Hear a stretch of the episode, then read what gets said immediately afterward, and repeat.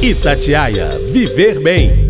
Oferecimento Unimed BH. Para ficar perto, vale todo o cuidado do mundo. Oi, gente, tudo bem? Estamos em dezembro, mês da campanha Dezembro Laranja para conscientização sobre o câncer de pele, assunto que já falamos aqui no podcast Itatiaia Viver Bem.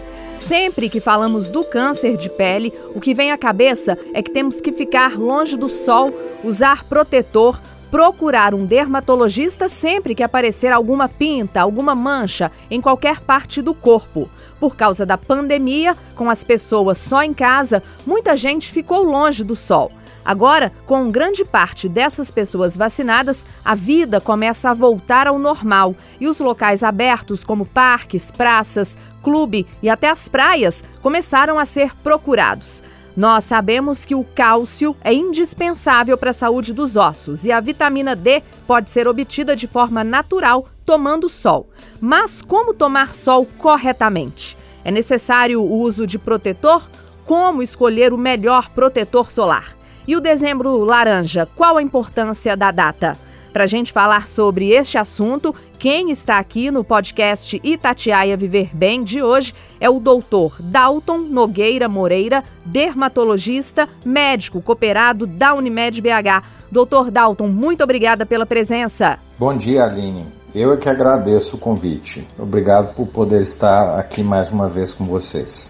Doutor, para a gente começar então, como o sol e a vitamina D se relacionam? O que, que acontece no corpo quando a gente toma sol? O sol é responsável por uma transformação na vitamina D. Ela passa a ser ativa quando ela é exposta a, um, a radiação ultravioleta B. Então, é, a gente tem a vitamina no, no sangue numa forma inativa. E, e quando ela é, é, exposta ao sol na pele, né, ela toma a sua forma ativa, que é a forma importante para o metabolismo em geral. Tomar a vitamina D por meio de comprimidos, doutor, é a mesma coisa que tomar sol? O, a, a, exposição ao sol, ela não, não é a mesma coisa, né, de quando você ingere a vitamina D. Mas existe, a, você pode já tomar a vitamina D na forma ativa. E é isso que a gente recomenda para pessoas que têm risco maior de câncer de pele. Existem alimentos que contêm vitamina D? É, a nossa alimentação sem a, a, exposição ao sol, ela não supre as nossas quantidades diárias de, de vitamina D. É, é importante que essa exposição ela seja é, constante e no horário em que você tem ultravioleta B, que é exatamente aquele considerado o, o sol mais nocivo. É, o, a gente, evidentemente, é, pode suplementar com a com medicação. Doutor Dalton, nós ficamos dois anos em casa, né, por causa do isolamento social, da pandemia. Agora, como eu falei no início, as pessoas estão retomando as saídas, procurando áreas ao ar livre. Quais cuidados com a pele essa pessoa deve ter? É verdade. Durante esse período da pandemia, é, as pessoas ficaram é, boa parte do tempo é, dentro de casa, com menor exposição ao sol, e isso pode ser que tenha tido alguma repercussão aí na, na taxa de vitamina D de boa parte da, da, das pessoas. É, esse retorno às atividades ao ar livre, ele requer os mesmos cuidados que a gente sempre preconiza, né? É, evitar exposições muito demoradas, o uso de protetor solar, o uso de barreiras físicas, né, é, o, é, evitar ficar em, em, atividades prolongadas diretamente ao sol. É, é, tem hoje várias opções aí, inclusive de, de, de, tecidos que protegem as pessoas, né? É um, é um, é um equilíbrio é meio complicado, né, entre a, aquele que é aquilo que é a necessidade nossa da, da de vitamina D e o, o, o, o, risco que muitas vezes a exposição prolongada provoca. Né? Quanto tempo a gente deve ficar no sol? É, não, não tem um tempo correto para se para ficar ao sol, não. Eu, isso aí tem que ser individualizado de acordo com uma série de fatores, né? Crianças, normalmente, pelo fato do crescimento, elas vão ter uma necessidade maior da exposição. Indivíduos de risco, né, que têm é, osteoporose, problemas que requerem uma quantidade maior. Então a gente tem algumas recomendações para diminuir o impacto do sol na pele, né? Expor áreas restritas e especialmente aquelas áreas que não são constantemente expostas. Quando precisa de eh, recomendar que a pessoa se exponha, é, a gente pode pedir para a pessoa colocar a perna ao sol. Nós não precisamos de uma superfície, não precisa ser o corpo inteiro para poder adquirir as necessidades diárias de vitamina D. E, e, é uma área que tem um efeito acumulativo menor. Né? A, o, o, o efeito do sol nas pernas, como é uma área que está quase sempre coberta, é menor. Então o dano aí seria menor e o benefício maior. É, o tempo necessário para uma conversão é, para se adquirir a quantidade diária de vitamina D é mais ou menos uma superfície equivalente a um antebraço por um período de 20 a 30 minutos, né? Mais, aproximadamente isso. Podemos tomar sol diariamente? Na verdade, para a, a adquirir a quantidade diária de vitamina D, o ideal seria né, que a gente tivesse essa exposição de mais ou menos 20 a 30 minutos todos os dias, né? Isso nem sempre é viável na prática. O protetor solar deve ser usado em qualquer situação, doutor, mesmo que a pessoa for ficar uns 10 minutinhos ali no sol? A questão do protetor solar é a mesma, a mesma questão em relação a tomar ou não tomar sol, né? É uma situação que tem que ser individualizada. É, o, o, protetor solar ele diminui a capacidade da pele de fazer a conversão da vitamina D. Então, assim, isso vai ter impacto para aquelas pessoas que têm uma necessidade maior da, do, da formativa da vitamina D. Lembrando que, é, que sempre é melhor indicar uma reposição com a formativa da vitamina D, né? Naquelas áreas que são, estão mais constantemente expostas ao sol, o uso do protetor solar torna-se bastante importante, né? Pela prevenção do câncer de pele, pelo, em consequência do efeito cumulativo do sol, e também pra, em relação ao fotoenvelhecimento, né?